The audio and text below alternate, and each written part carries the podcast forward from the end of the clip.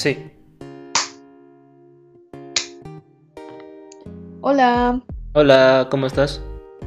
Bien, ¿cómo estás tú? Bien, ya este había mencionado que me había lastimado la rodilla y ahora me siento mejor con eso. Esta mañana de hecho hasta brinqué un poquito la cuerda por un challenge de de ahí de internet con mis amiguitos. ¿Sí lo estás haciendo? Eh, estoy intentándolo. Bueno. Pero ya es algo, es, para mí es un avance muy grande. ¿Fue en el que te etiqueté? Sí. Excelente. Bueno. ah, ah, sí. Primero que nada queremos agradecer, porque no lo habíamos hecho antes, la verdad se nos había pasado, a José Carlos Sánchez, que fue la primera persona que comentó nuestro primer video con las dos palabras del final. Y muchas gracias por llegar hasta ahí y por incluso comentarlas. A decir verdad, yo me emocioné bastante. ¿Y tú? También, ya este, cada vez llegando a más personas. sí. O sea, poco a poco, pero ahí vamos. Vale. Pues bueno, en esta ocasión vamos a hablar de un tema que, como siempre, nos interesa mucho a ambos. Y es que tiene que ver mucho con un evento que va a haber durante la primera semana de septiembre aquí en México, que es el Pixelatl. Pero antes de comenzar con el tema, me gustaría que nos pudiéramos presentar. Así es, yo soy Pioto, estudiante de arte digital. Me interesa la producción, la animación en motion graphics y la creación de comunidad. Y yo soy Gazapo Garabato, me gusta mucho el arte digital y me interesa mucho la animación y los videojuegos en general. Y también es un guionista chido. Sí, también. Después hay que invitar más gente chida que conozcamos. Oh, Porque sí, conocemos mucha. Empezar a traer invitados sería muy interesante. Ya quien quiera, eh, quien esté dispuesto a hablar con nosotros en, un espacio, en nuestro espacio, pues puede comentarnos ahí. O si conocen a alguien que les gustaría escuchar, también estaría cool. Y nosotros les, los hacemos presión de manera no hostigante. Oye, oye, deberías venir al podcast. Por favor. Por favor. ok, ahora sí podemos comenzar con nuestro tema del pixel art. Vale. eh, partamos con establecer, describir qué es el pixelatl. Ujú. El Pixel es una especie, es un festival que se realiza anualmente en la ciudad de Cuernavaca, Morelos, que trata sobre temas de animación, cómic y, y y videojuegos principalmente. Y no solamente es como un espacio donde haya conferencias o talleres, sino que también muchas veces llegan industrias de otras partes para conocer talentos y tú puedes ir, conocer, puedes ir y conocer personas de esa área y también puedes presentar tus proyectos o tus portafolios. Sí, es una oportunidad muy grande para que tanto creadores como eh, el público en general tengan un acercamiento. Como ya se había mencionado, pues es una... eh, se creó con la intención de formar una comunidad, más que nada dentro de México, pero también está abierto a que personas de a lo largo de toda Latinoamérica se, se unan a la comunidad. Este, para dar un poquito de contexto, el nombre de Pixelatl surgió a partir de la palabra pixel, que viene siendo e- ese puntito de las imágenes que vemos en nuestras pantallas, y la- el rasgo fonético de la palabra atl, muy común en las palabras del náhuatl, que es un dialecto, bueno, yo creo que es considerado un idioma, eh, aquí en México, y hace referencia a el Agua. Ajá, o a manantial. O sea que pues se podría interpretar que el arte digital fluye como el agua aquí en México. O es un manantial de píxeles. No, también. Este y pues cómo nació esta idea del pixelatl. Creo recordar que el primer pixelatl que se realizó fue allá en el 2012 y la idea surgió a partir de una investigación que tuvo un grupo de personas para tratar de comprender cómo funciona la industria del entretenimiento a lo largo del globo. Y se encontraron que hay muchos festivales en el mundo que reúne a los creadores con productores y al público en general y se crean comunidades. Sin embargo, aquí en México no se ha tenido tanto éxito al hacer esto. Y ellos incluso en, su propia investigación estaban dando distintas hipótesis para poder explicar o comprender un poquito mejor por qué es que este fenómeno ha estado sucediendo. Eh, que todo esto se puede encontrar en el Pixelatl. Básicamente le estamos dando el resumen. Pero si les interesa pueden meterse a su bitácora y entrar como un poco a profundidad en esta cuestión que a mí me parece súper interesante porque tiene que ver con cómo es que como sociedad aquí en México producimos y por qué tal vez no lo hacemos tanto como podríamos, ¿no? El primer punto que ellos abordan es que México es un país con muchas brechas sociales. Esto se refiere a que al tener un grupo de población tan distinto, entonces los usos, los gustos y los intereses van a variar mucho entre ellos, lo que dificulta hacer productos que puedan ser para gran parte de la comunidad, que sean aceptados por ellos mismos. Otra, otra de las hipótesis que es como un golpe de realidad para nosotros es que no somos creadores de contenido. Eh, supongo que viene un poco de la mano de que tenemos una fuerte influencia de nuestro vecino del norte y como que nos impulsó a ser más consumidores que creadores. También, también menciona que esta parte que es muy importante que no tenemos una base económica tan fuerte como otros países. Entonces, muy, poca, muy pocas personas pueden realmente generar ingresos y dedicarlos a crear contenido. Entonces es mucho más fácil trabajar para una empresa que, de hecho esto ya tiene que ver con otro punto, pero eh, quería mencionarlo, es mucho más fácil trabajar para una empresa que genera contenido que por tu propia mano y tu propio dinero empezar a generarlo. Claro, y pues lo que viene siendo el otro punto que estás queriendo mencionar ya viene siendo que, por lo menos en el contexto que tenemos aquí en México, es que durante décadas hemos vivido bajo un monopolio monopolio televisivo, tenemos dos principales cadenas de televisión aquí en México que son Televisa y TV Azteca. Entonces, pues ciertamente la poca competencia que hay en la industria no impulsan del todo a que se desarrolle. Y aparte hace que entremos como en un ciclo de costo-producción, porque se ha producido esto tan, por tanto tiempo que incluso las personas que buscan producir hoy día en el país es mucho más probable que opten por eh, escenarios narrativos que ya se han hecho y que se ha comprobado que es, es más fácil vender que explorar nuevas alternativas narrativas. Entonces eso no solamente limita nuestras opciones, sino también la forma en la que vemos el cómo crear contenido. Sí, eso, bueno, que eso explica por qué tanto de lo comercial como lo que viene siendo más cine de arte se sigue viendo mucho de lo mismo. Si es algo comercial es como mucha comedia con películas como Marta Gigareda o Omar Chaparro o Carla Sosa, que son ya como que ya tienen su fórmula y del lado de Marta Gigareda.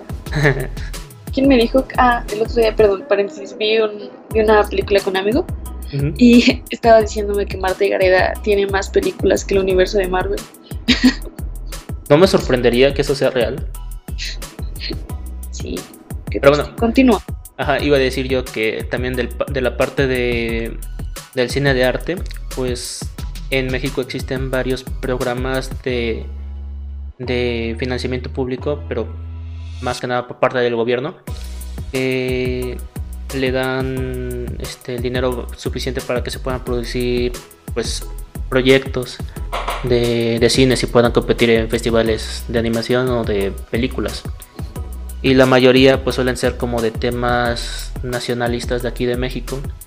No suelen aventurarse a contar algo que no esté del todo apegado con nuestras raíces. Y de hecho eso tiene que ver con el siguiente punto, que bueno, a ver, primero para cerrar quería comentar algo en el anterior. Eh, lo veo en la carrera también, que muchas veces se piensa en producir series para televisión y no he escuchado a muchas personas hablar de producir, por ejemplo, animación alternativa o cosas que no sean, o, incluso cortometrajes como de arte. Si te das cuenta, no es como una corriente muy fuerte y eso tiene que ver con que tal vez incluso no lo notemos, pero ya es como algo que estamos pensando. Entonces, ¿cómo voy a producir animación y cómo la voy a vender? ¿No? Ahora, sí, es lo que mencionabas es algo así súper evidente, que es que los creadores nacionales privilegian narrativas nacionales. ¿Eso qué quiere decir? Que si nos damos cuenta es mucho más fácil que exista un, producto que tenga que ver con, eh, por ejemplo, las leyendas.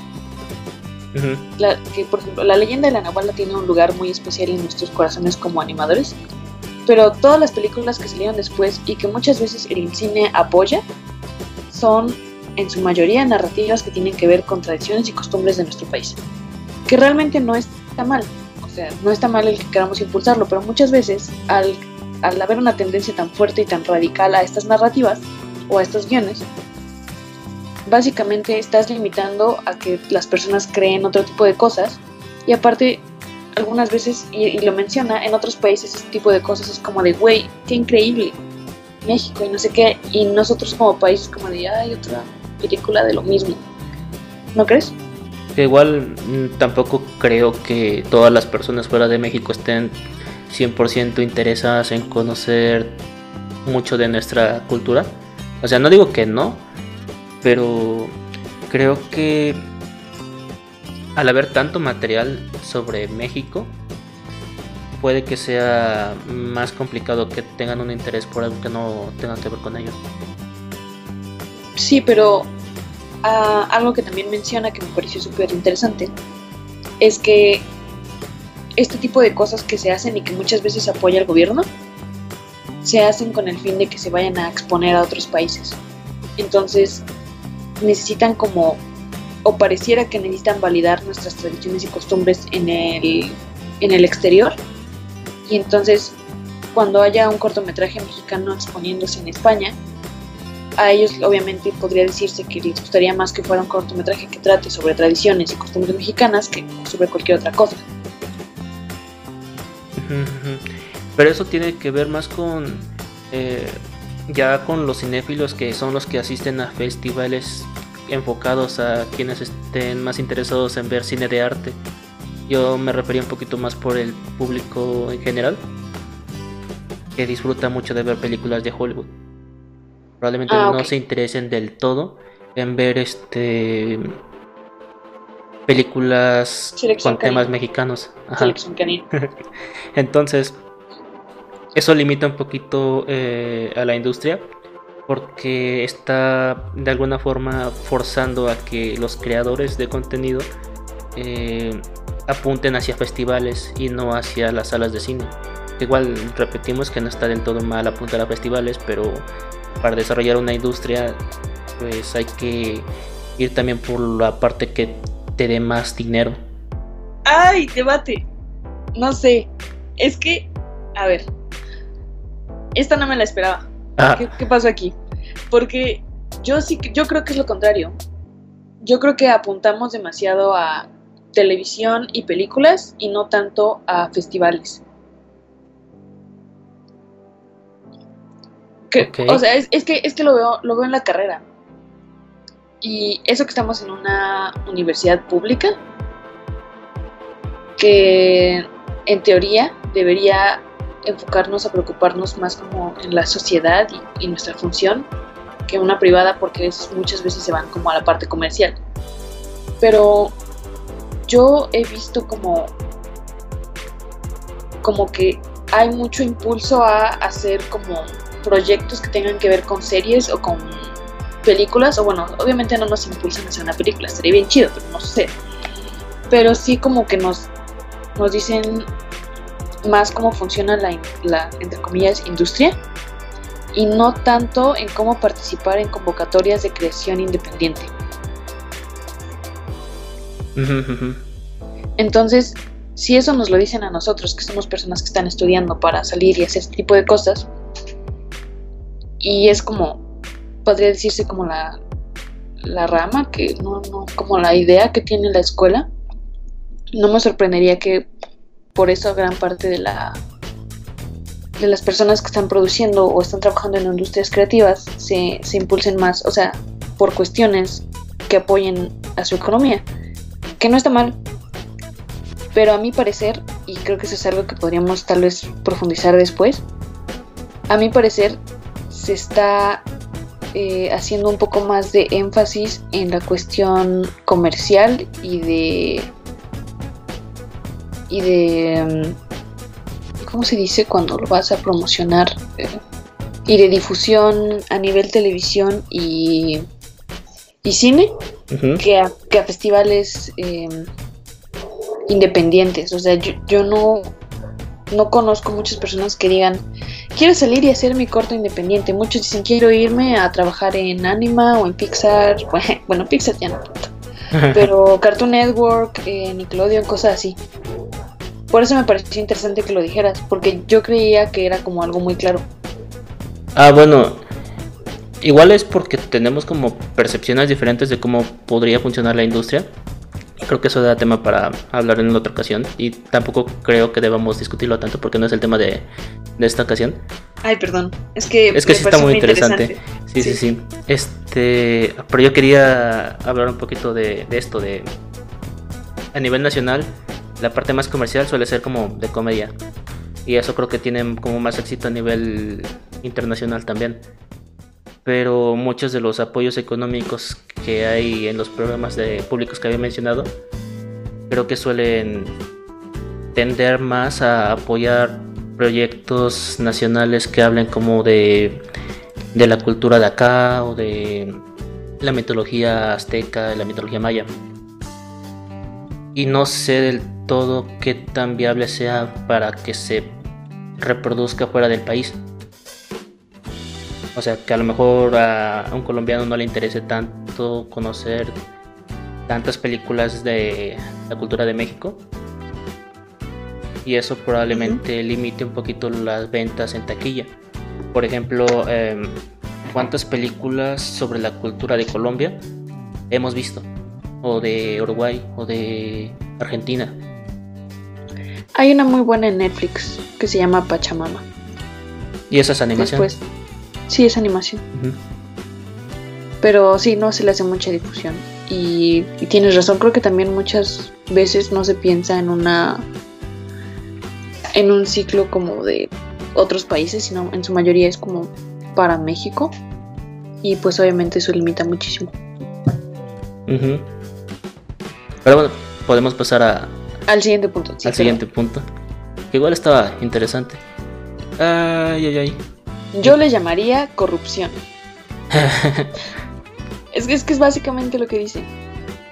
Porque básicamente trata el tema de que muchas veces las personas que tienen eh, la afluencia económica para apoyar este tipo de proyectos dan preferencia a personas que conocen por sobre proyectos que podrían ser mejores. Y es muy triste, es muy cierto y es muy burocrático. Y ya, o sea, no, sé qué más qué más podamos decir al respecto porque es triste, pero se ve todo el tiempo.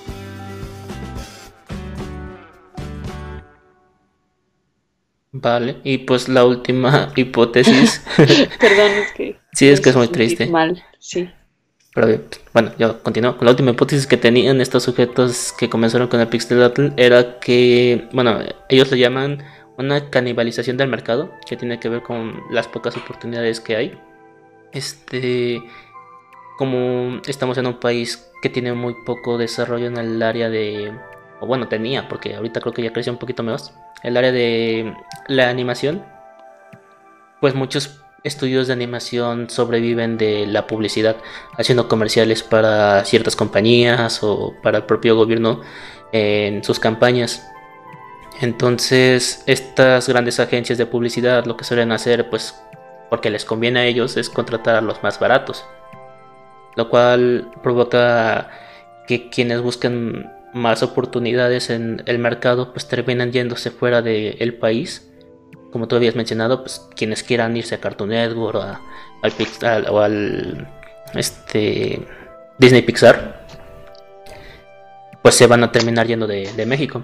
O sea que pues otra de las razones por las cuales no se desarrolla tanto aquí la industria es por la fuga de cerebros.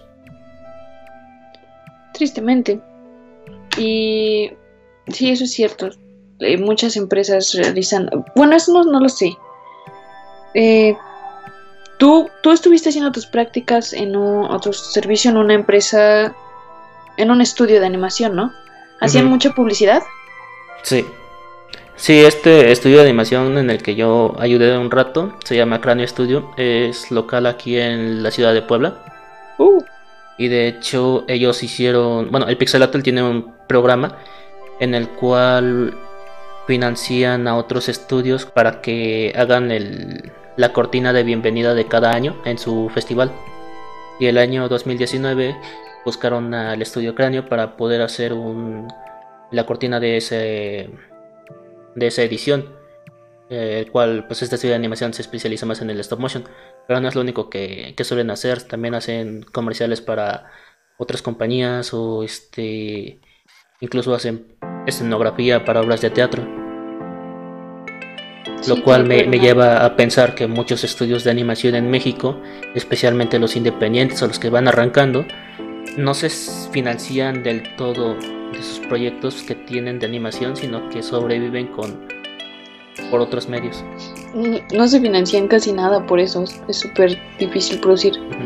Pero es, eso es lo que dicen, ¿no? Si hacen, eh, si hacen publicidad para poder sobrevivir y producir contenido de nivel como artístico, pero aún así se lo compran esa publicidad a las empresas que solamente hacen publicidad y por lo tanto lo pueden dar más barato, pues entonces eventualmente y tristemente muchos estudios terminan quebrando. Entonces es triste porque nosotros mismos, en lugar de apoyar a un estudio, porque sea bueno, porque sepamos que tiene como una visión para apoyar a la animación en México, pues entonces terminamos comprando en uno que es más barato. Y pues sí, básicamente la idea del pixelatl surgió para intentar, intentar contrarrestar todo esto que, mencionamos, que los estudios de animación tengan facilidades para poder continuar sus proyectos y les facilitan mucho el acercamiento con productores o personas que estén dispuestos a contar un poquito la morralla para que puedan financiar sus, sus, cortometrajes.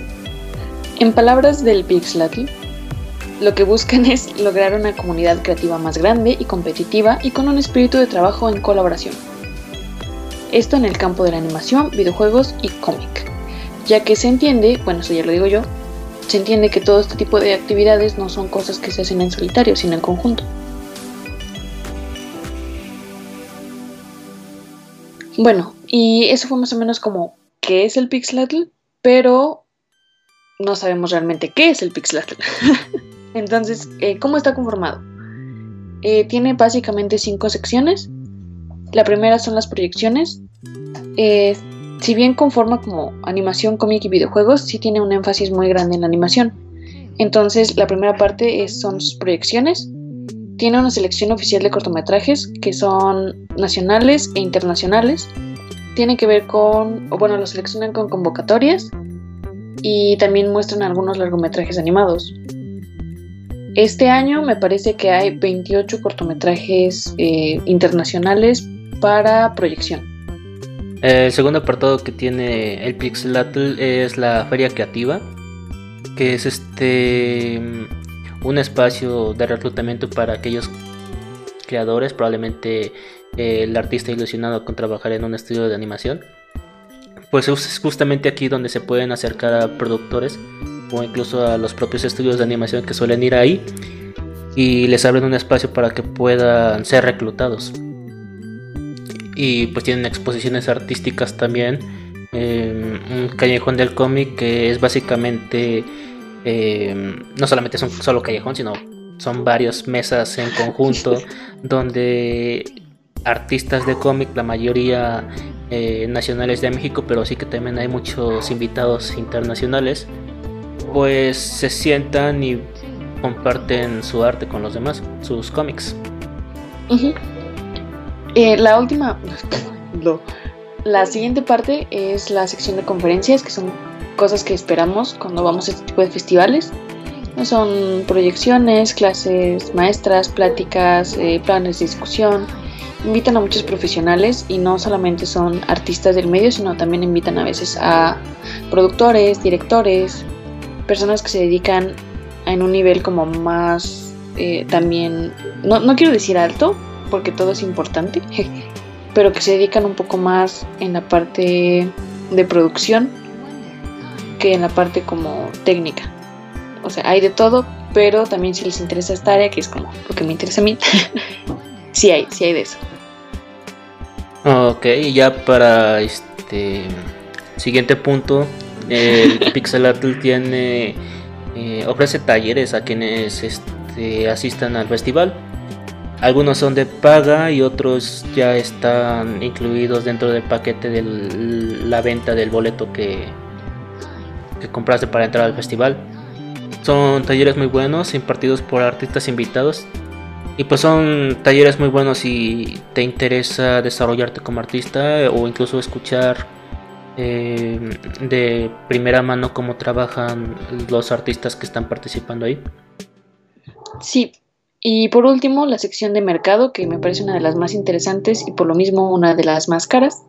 Ah, al final vamos a dar eh, los costos del Pixelatl. Ya sabemos que ahorita estamos sobre la fecha, pero pues si les interesa ir el año siguiente, para que vayan juntando su lanita, como dijiste, su morralla. Eh, la sección de mercado es como una sección de vinculación y networking. Entonces es algo un poco más eh, profesional, podríamos decir. Tienes acceso a charlas, presentaciones, pitch. E incluso hay actividades que solamente te permiten ganar no mejor dicho, hay actividades del mercado que ganas solamente por convocatoria. Como que, por ejemplo, te den eh, como talleres para dar tu pitch o que tú puedas asistir a otros pitch que han ganado convocatorias. Está súper cool. Y sobre las convocatorias, que es como otra parte súper interesante porque los invitamos a participar siempre en este tipo de cosas. El Pixladle tiene eh, muchas convocatorias, muchas de ellas, digo, varias de ellas ya son como que, se, que permanecen año tras año y hay otras que van renovando dependiendo de sus colaboradores. Eh, ¿Cuál sería la primera, Gazapo? Eh, la primera convocatoria que lanzan es el Secuenciarte, que es básicamente un concurso para que artistas enfocados en el cómic puedan competir para que su propuesta sea publicada.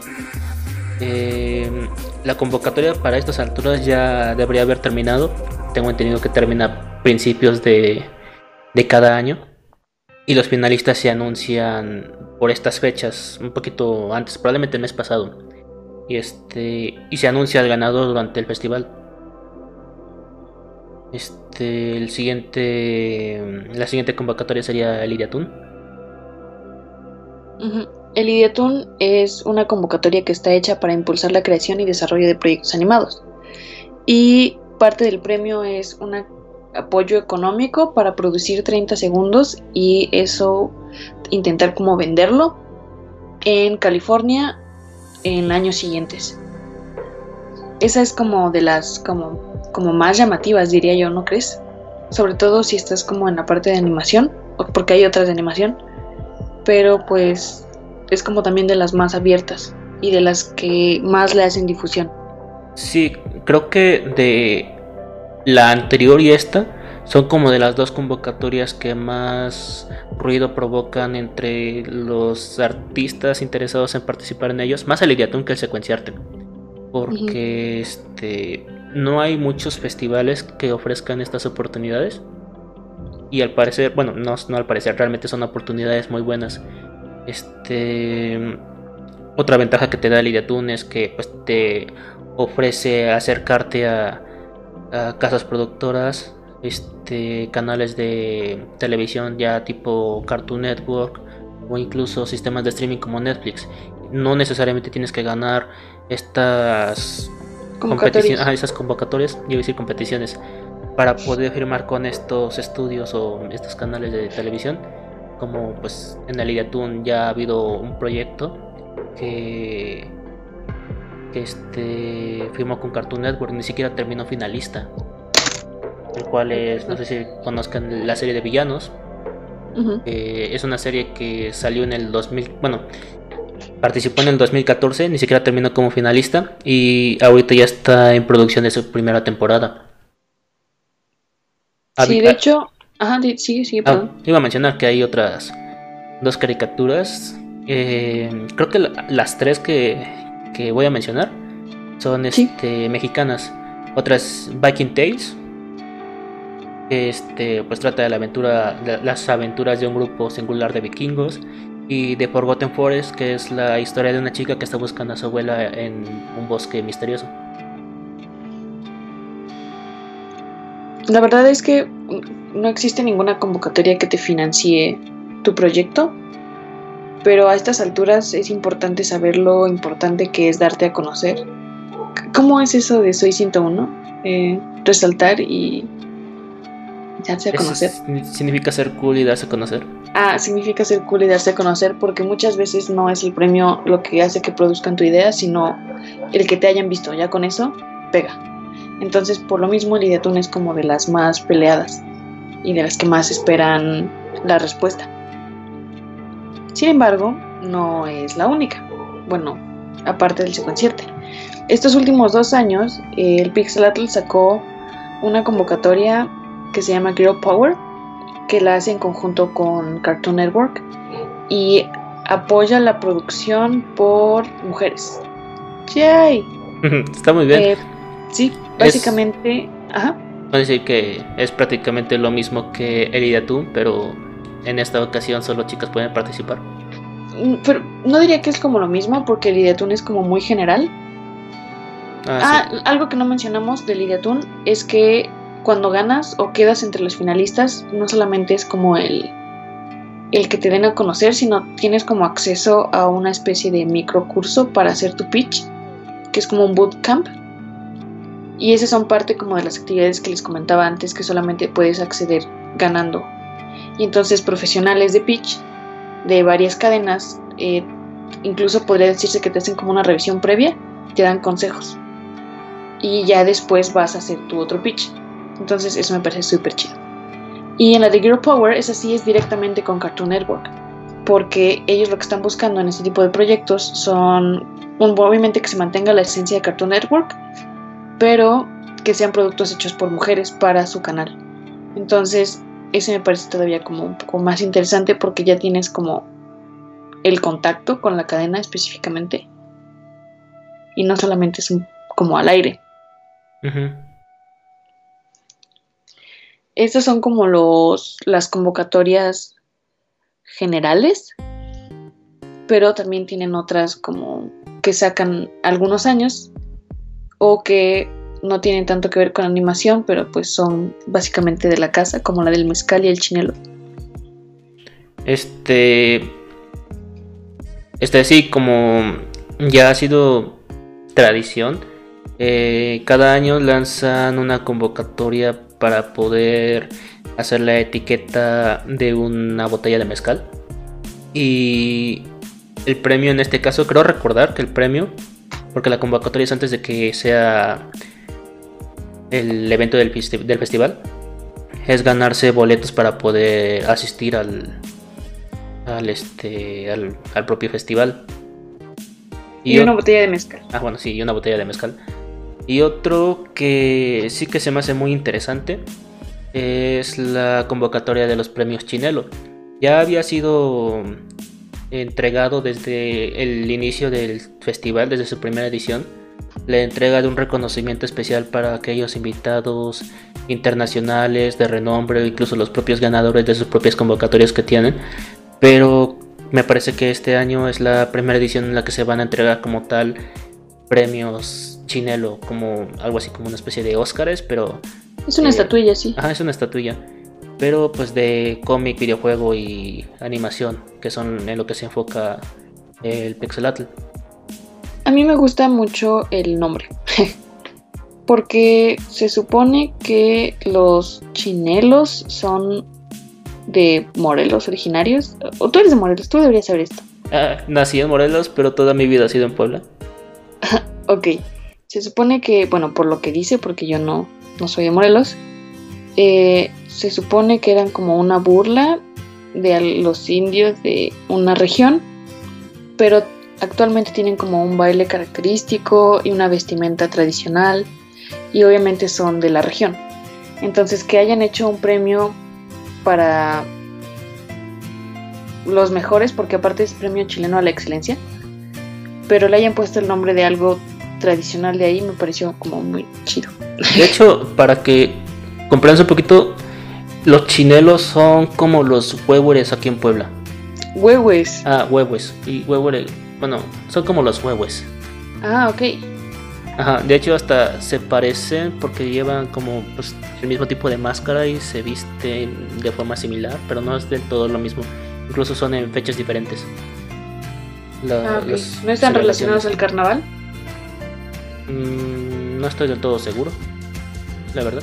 Solo tengo la imagen de que es un chinelo y que es un huevo, porque de chiquito me confundía mucho de las dos cosas. Oh. Gracias, bebé. ok.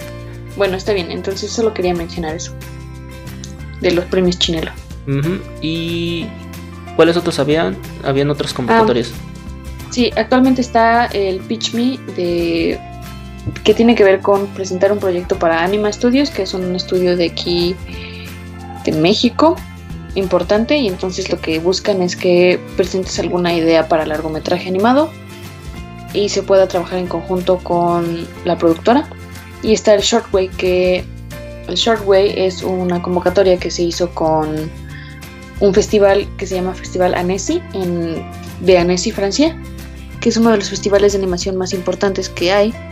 Entonces lo que te da ese ganar esa convocatoria es poder eh, en primera ir a Francia al festival en años futuros y presentar tu proyecto para que algún productor pueda o no interesarse y tal vez soltar la lana.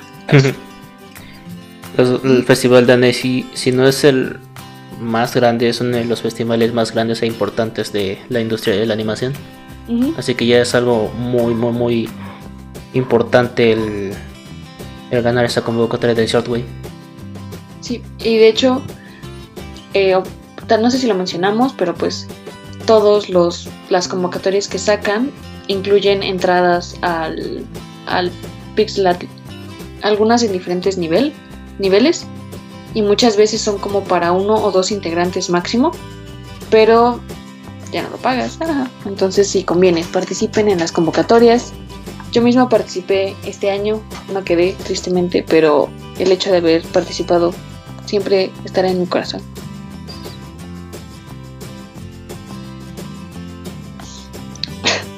¿Estás bien?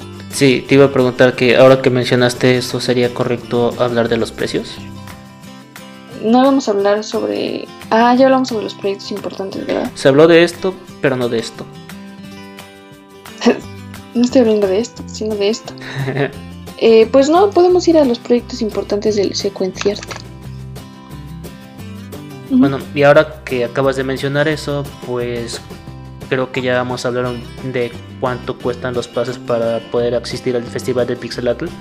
Pero antes de eso me gustaría darle como una mención honorífica a algunos artistas que han participado en, en las convocatorias de, del festival de Pixelatl. Y son artistas que me gustan mucho. Eh, específicamente quería hablar de, de los artistas de cómic que participaron en el secuenciarte. Eh, dos de ellos son hasta parejas, son Axur Eneas y Alejandra Gámez, que son artistas que se hicieron muy populares en Facebook por sus cómics característicos. Los de Axur son más como deprimentes, sus personajes son animales, pero en realidad son como una caricaturización de su propia realidad de él. Y Alejandra y Alejandra Gámez es una artista que se hizo muy famosa por su cómic de The Mountain with que es como la montaña con dientes. Este y pues igual es una caricaturización de su vida y me gustan mucho ambos como artistas. Y otros que participaron es Jonathan Rosas y Augusto Mora. los cuatro, de hecho, son participantes del secuenciate que de hecho ganaron y publicaron su, su obra ganadora gracias al apoyo que tuvieron con el Pixelatl. Este, Jonathan Rosas es un artista que no conozco del todo, pero he estado siguiendo mucho su trabajo. Tengo varios de sus cómics que ha publicado y me gustan mucho. Y Augusto Mora lo reconozco porque es como, entre comillas, discípulo de otro artista que me gusta mucho que se llama José Quintero. De hecho, cuando comenzó a publicar su trabajo, Augusto Mora tenía un estilo muy parecido al de este hombre, José Quintero. Pero pues ya ha tenido como que su propio estilo. Un libro que me gusta mucho de Augusto Mora es Grito de Victoria. Y es un. Hace un contraste entre el movimiento Yo Soy 132 con el movimiento estudiantil que hubo en el. ¿Cuándo fue el del. el de. el 62? ¿8? ¿68? Sí. Ah, entonces yo quiero hablar del. 2 de octubre? No, no, no, yo quiero hablar del otro que hubo que no tuvo tanta difusión, que es el, el Halconazo. Creo que fue en el 72. Creo que sí. Y me parece muy interesante. Ese, ese es casi una novela gráfica, un mezclado con un poquito de documentación. Entonces, si tienen la oportunidad, búsquenlo o cómprenlo de preferencia. Y este, y léalo. Son trabajos que me gustan mucho. Pues de hecho, ay, tengo una libreta, pero no sé quién es. Porque, perdón, porque muchas veces cuando vas a este tipo de expos, tienen como su, su banderita de secuenciarte. Y entonces como de, ah, cuando le compras a alguien que tiene una banderita de secuenciarte significa que ganó. Entonces yo compré una libreta. Entonces, ah. sí, que vino al, al, a la expo de cómics creo que hace dos años. Ese día perdí 50 pesos. Pero bueno. ¿Pero los perdiste porque se te cayeron de tu bolsa o los perdiste porque los terminaste usando para pagar algo de lo que te arrepentiste? No, no, se cayeron de mi bolsa. Ah, ya. Sí, fue triste. Sí. Pero bueno, no importa. El punto es que este tipo de. Es más fácil apoyar a este tipo de artistas que a los de, que los de animación porque puedes comprar sus productos ya sea en línea o en expos. Entonces, no tengan miedo. Vayan y apóyenlos. También muchas veces venden stickers, libretas, los propios cómics. Todo está ahí. Y bueno, pues ya podemos pasar a mencionar como todo, todo el pixelato suena maravilloso, pero pues cuánto cuesta el asistir ahí. Eh, ok. Pues fíjate que no es tan caro en comparación con otros que estuvimos viendo, como el Talentland, que estábamos diciendo que todavía necesitamos entender qué onda con las cosas de campaña. Si alguien sabe, porfa, nos dice. El Talentland es este otro festival parecido, eh, mm, pero creo que no se enfoca del todo a la animación, sino también a creadores de contenido, porque vi que tiene como invitados a, otros youtubers que son como de, divulgación de ciencia, ajá, como Julio Prode. Ah, ese. Pero bueno, es este otro festival que se que tiene su sede en Jalisco, creo. Sí, y tiene que ver algo con casas de campaña y pero o sea, este es más como animación, cómics y videojuegos y ese tiene que ver con la industria, las industrias creativas, eh, avances tecnológicos e industrias tecnológicas y cosas de ese estilo, que son como, como otro tipo de cosas. También emprendimientos, pero sí es más carito. Bueno, eh, y si llevo mi casa de campaña, bueno, no importa. Eh, los existen como pases para el, el, el Pixelatl. Ok. Bueno, pues los pases para entrar al festival se dividen como por niveles, por así decirlo, están del más barato al más caro. El más barato está dirigido más a personas como casuales, por entre comillas, que les interesa un poco de la industria de la animación y del cómic y quieren asistir a, las proyecciones de los cortometrajes que hay, que se llama el Pase Feria, tiene un costo de 800 pesos, eh, son unos 36 dólares de estadounidenses y pues te da acceso a los programas de proyecciones y a la feria donde hay muestras de cortometrajes y conferencias de las que no cuestan dinero. Eh, y también te dan acceso al reclutamiento que había mencionado antes. Em, ya como para siguiente nivel está el pase foro, que ya está como más dirigido para quienes estén interesados en entrar y conocer mejor cómo funciona la industria de, del arte digital en, a nivel México e incluso internacional. Y te da todavía los beneficios que tenía el pase anterior. Adicionalmente las actividades en vivo que hay como el programa Foro. Eh, eh, aquí se encuentran las clases de muestras o cafés que son como reuniones con artistas invitados y paneles de discusión donde ponen a debatir en un tema en concreto a uno o varios artistas. Eso es muy interesante y tiene un costo de 2.200 pesos mexicanos, que son unos 100 dólares. Sí, hay, algunos talleres a los que se tiene acceso, pero son limitados. Ah, sí, no todos los, no todos los talleres ni las clases muestras son... Eh, no tienes pases a ellos con el pase foro. Eh, después sigue el pase plus. Obviamente, bueno, como hemos visto, los pases tienen todos los accesos del nivel anterior, con algunas otras opciones.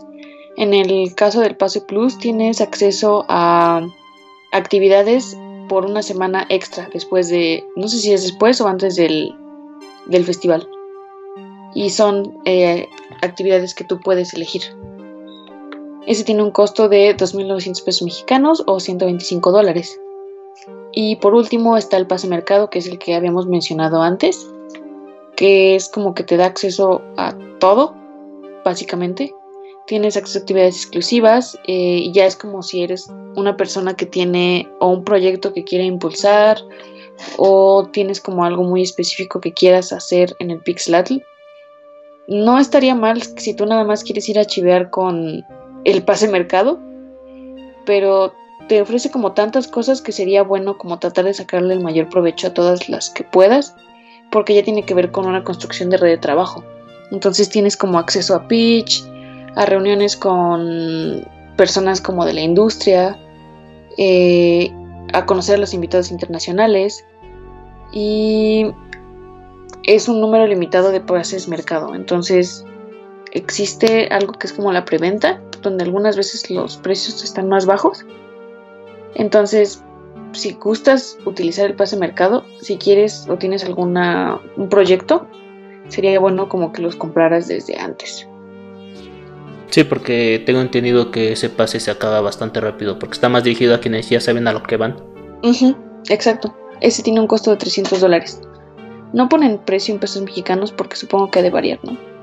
Ya que no sé, probablemente como es tanto dinero, eh, Probablemente se quieren evitar el poner su conversión a pesos mexicanos. también es muy probable. Eh, también existe algo que es comprar en grupo, que la plataforma te ofrece como la opción de comprar cierta cantidad de entradas y tú eliges como en qué nivel y te hacen como un descuento. Pero obviamente eso ya es que te juntes con tu bandita y digas, ¿saben qué? Nos vamos a Cuernavaca una semana. Ah, pero en este caso, en esta edición es especial por ah, sí. Eh, las situaciones que, pues sí que en las que estamos conviviendo en estos tiempos de dificultad con una pandemia, pues obligaron a que muchos eventos, festivales, hasta incluso conciertos se hayan cancelado o se hayan pospuesto. En el caso del Pixelatel no fue así, pero sí que se tuvo que reorganizar todo para poder hacerlo de forma en línea.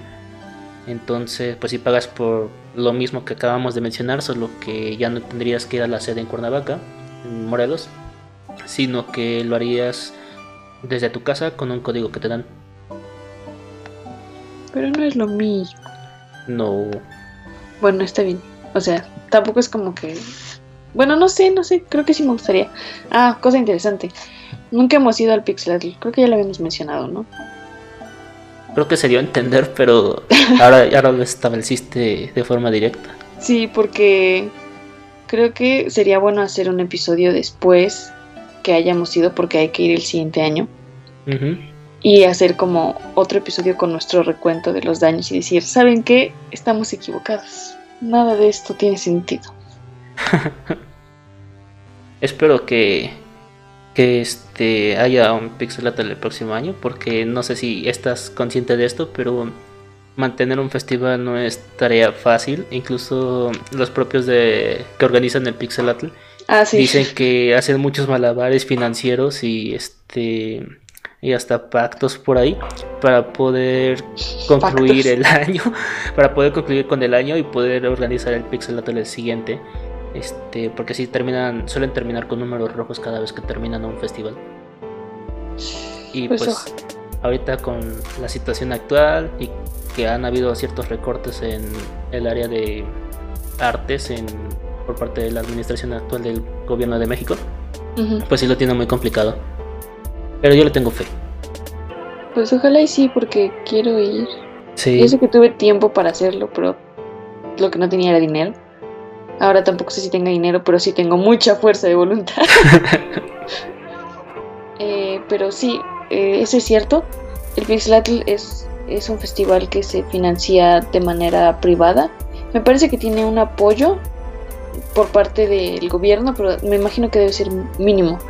De hecho, esos números los tienen en su página de inicio. O sea, creo que 35% de sus ingresos vienen como de tus entradas y por eso tienen que cobrar esas cantidades. De ahí vienen como de patrocinadores, pero explican que muchas veces estos mismos patrocinadores les pagan con especie. Entonces no es tan fácil para ellos mover eso porque no es realmente dinero. es espacios o, o cosas de ese estilo. Y me imagino que alguna parte debe venir como, como del gobierno. Cosa que el Talentland sí, sí es como un evento que está subsidiado por el gobierno. Como, como co- cosa curiosa quería mencionar que hasta abajo de la página de Pixelatl hay una pestañita, un, un botoncito para dar donativos en PayPal. Ah, es cierto. Entonces, pues sí te deben entender que, que pues dependen mucho del apoyo de las personas que estén interesados en ello. Sí, o sea, tampoco es como que sean eh, estudiantes haciendo un Pixelatl, seguramente tienen una muy buena afluencia económica, pero, pero pues sí sigue siendo como una iniciativa privada, entonces si les interesa, eh, pues con una entrada ya apoyan suficiente, y si no, pues con algún motivo, y si no, pues como todos los artistas decimos, si no puedes comprar lo que hago, puedes compartirlo, y eso me ayuda también bastante. ¿No crees? Sí. Yo iba, yo iba a decir que si no puedes comprar algo de un artista, no lo busques pirata, pero está bien. Bueno, o sea, sí, también. Ay, sí, qué chafa. No, bueno, ok. No, no compres eh, ropa en Shane porque se roban los diseños de los artistas. Dicen que cuidado con el perro también, ¿no?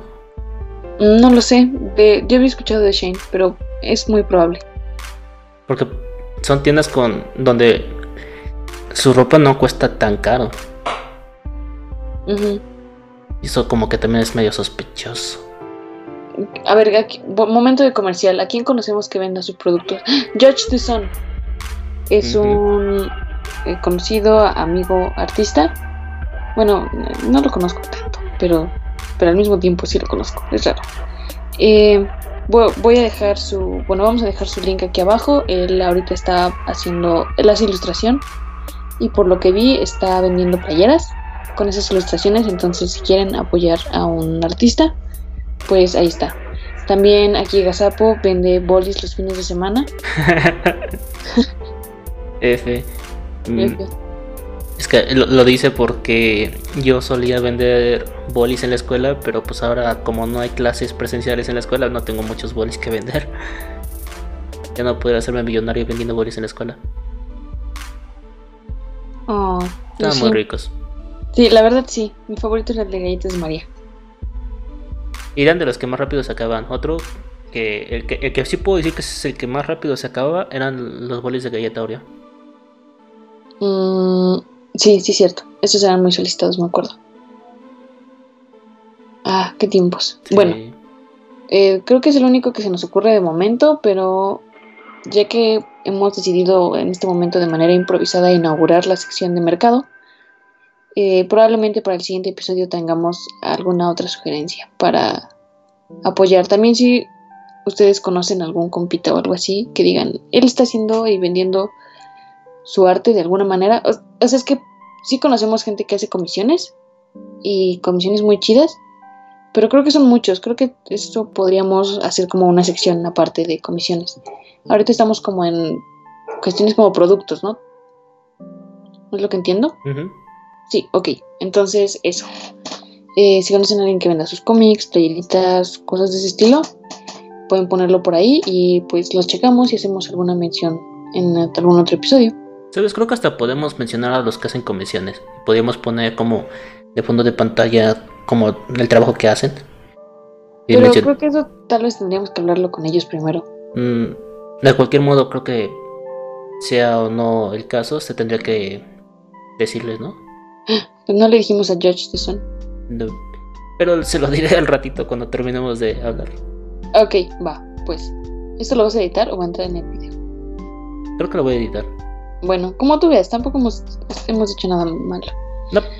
Pero bueno, entonces sí, esa es la historia del Pixlat. Y pues tan tan, creo que sería todo por nosotros por ahora. Por ahora. Volveremos. Ah, yo me quiero disculpar porque se han retrasado los episodios por mi culpa. Entonces, eh, lo siento, Gazapo, y a todas las ocho personas que nos escuchan. Pero ya voy a organizar mejor mis tiempos, ¿vale? Ah, no te preocupes. Yo y las otras ocho personas entendemos. Ay, son todos y estamos ansiosos por esperarte. Ah, está bien, ya. No habrá más que esperar. Pues gracias por escucharnos. Ah, nuestras palabras. Ay, sí, cierto, nuestras palabras. Ajá. Mm, mi palabra sería. Huh. Mm, chinelo. Chinelo. Ah, qué bonita palabra. ah, ya. Ah, mi palabra sería canibalización. ok. Me gusta porque está tan fuera de contexto que, que suena gracioso ahora. Es como la del video eh, pasado que fue la de pelón. Ah, sí. ok. Veo una tendencia.